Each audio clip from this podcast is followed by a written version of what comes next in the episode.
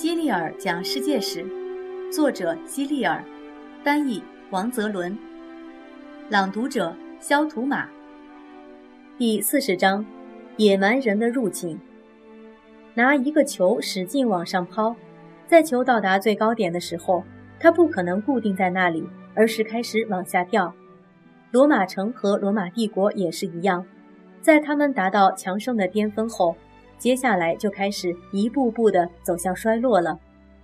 现在轮到别的国家来征服罗马帝国了，但是你肯定猜不到，征服罗马帝国并成为下一个世界霸主的到底是谁？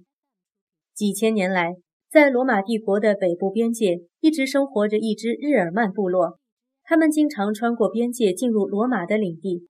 这些人被罗马人称为野蛮人。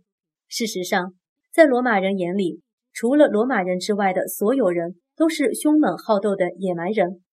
为了把这些日耳曼人驱逐出去，罗马的领袖不得不经常率军与他们作战。这些领袖中就有尤利乌斯·凯撒、马可·奥勒留和君士坦丁。大多数日耳曼人都是金发碧眼，也就是蓝色的眼睛、浅色头发。而希腊人和罗马人以及其他生活在地中海周围的人，则是深色的头发和黑色的眼睛。虽然有些日耳曼人已经移居到了罗马帝国，但是他们中的大多数仍然没有生活在城市里，而是居住在偏僻的郊区。他们住的小屋是用木头做的，这种小屋有时候是他们用树枝简单的编成的，就像一个大篮子。女人的工作是种菜。喂养牲口，男人则打猎、作战、打铁。打铁是一件很重要的事，因为用来作战的剑和长矛以及各种生产工具都是用铁打造出来的。这就是为什么史密斯“铁匠”这个音译，这个名字深受日耳曼人的尊敬。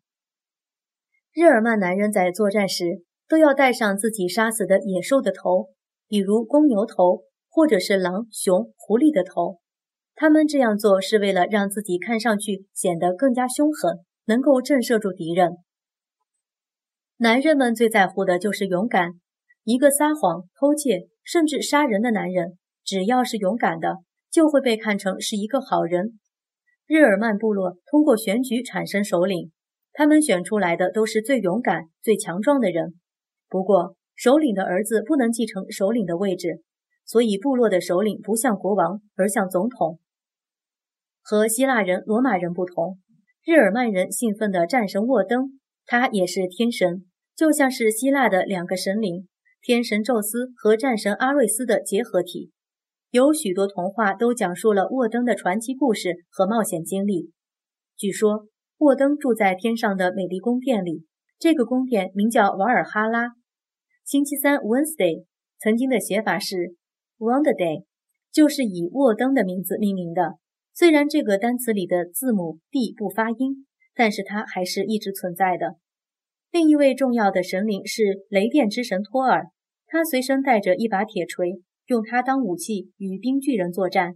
冰巨人就是住在遥远的寒冷地带的那些巨人。星期四，Thursday 以前的写法是 Thursday，就是以托尔的名字命名的。还有一位神叫地乌。Tuesday 就是以他的名字命名的。另外还有一位神灵名叫弗雷亚，星期五 Friday 是以他的名字命名的。所以尽管我们根本不信奉日耳曼人所信奉的神灵，但是一周中有四天都是以这些神灵的名字命名的。在剩下的三天中，星期天 Sunday 以太阳来命名，星期一 Monday 以月亮命名，星期六 Saturday 则是以一位罗马神灵。萨杜恩的名字来命名的。公元四百年左右，这些北方的邻居使罗马人感到十分头痛，他们成了罗马人的大麻烦。这些日耳曼人四处流窜，涌进罗马北部。这样的情况维持了几年，罗马人再也无法把他们驱赶出境了。这些日耳曼部落的其中两支进入了不列颠，住在那里的罗马人只好将不列颠以及当地的原住民拱手相让。自己回到了罗马。这两支在不列颠安顿下来的日耳曼部落分别是盎格鲁人和萨克逊人，所以后来我们把不列颠也叫做盎格鲁人的土地，简称盎格兰。经过很多年的发音演变之后，盎格兰变成了我们现在所说的英格兰，也就是英国。现在的英格兰人的全称依然是盎格鲁撒克逊人。并且，所有在公元四百年时定居于不列颠的盎格鲁人和萨克逊人的后代，都被称为盎格鲁撒克逊人。另一支日耳曼部落进入了高卢地区，也就是现在的法国。这支部落叫汪达尔人。他们紧接着继续南下，到达西班牙，在那里为非作歹。然后，他们又乘船到了北非，肆意破坏沿途的一切。我们现在。把那些恶意毁坏财物的人称为汪达尔人。如果你在课桌上用小刀刻画，故意把课本撕破，或者在墙壁和围墙上乱涂乱画，那么你也是个汪达尔人。继汪达尔部落之后，又有一支部落法兰克进入了高卢，他们后来定居在那里，并且将那个国家命名为法国。哥特民族位于意大利北部。他们的领袖名叫阿拉里克。后来，阿拉里克带领着哥特人翻山越岭，闯进意大利，洗劫了一切可以带走的值钱的东西，并且将那些带不走的东西都砸毁了。然后，他们攻进罗马，为所欲为地进行破坏。罗马人拿他们一点办法也没有。但这还不是最糟糕的情况，最糟糕的还在后头呢。朴顿堡森林战役。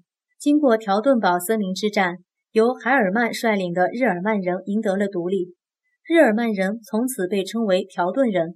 后来，日耳曼人的实力越来越强，以至于罗马帝国需要雇佣日耳曼人来抵抗日耳曼人的入侵。雷神托尔，托尔是著名的雷电之神，也是诸神中力量最大的神。他作战时使用的武器是一把巨大的铁锤，他力量无敌。当诸神被巨人族欺负时，只要他一出现，巨人们就会望风而逃。相传，雷雨之夜，托尔就会驾着他的马车到处巡视，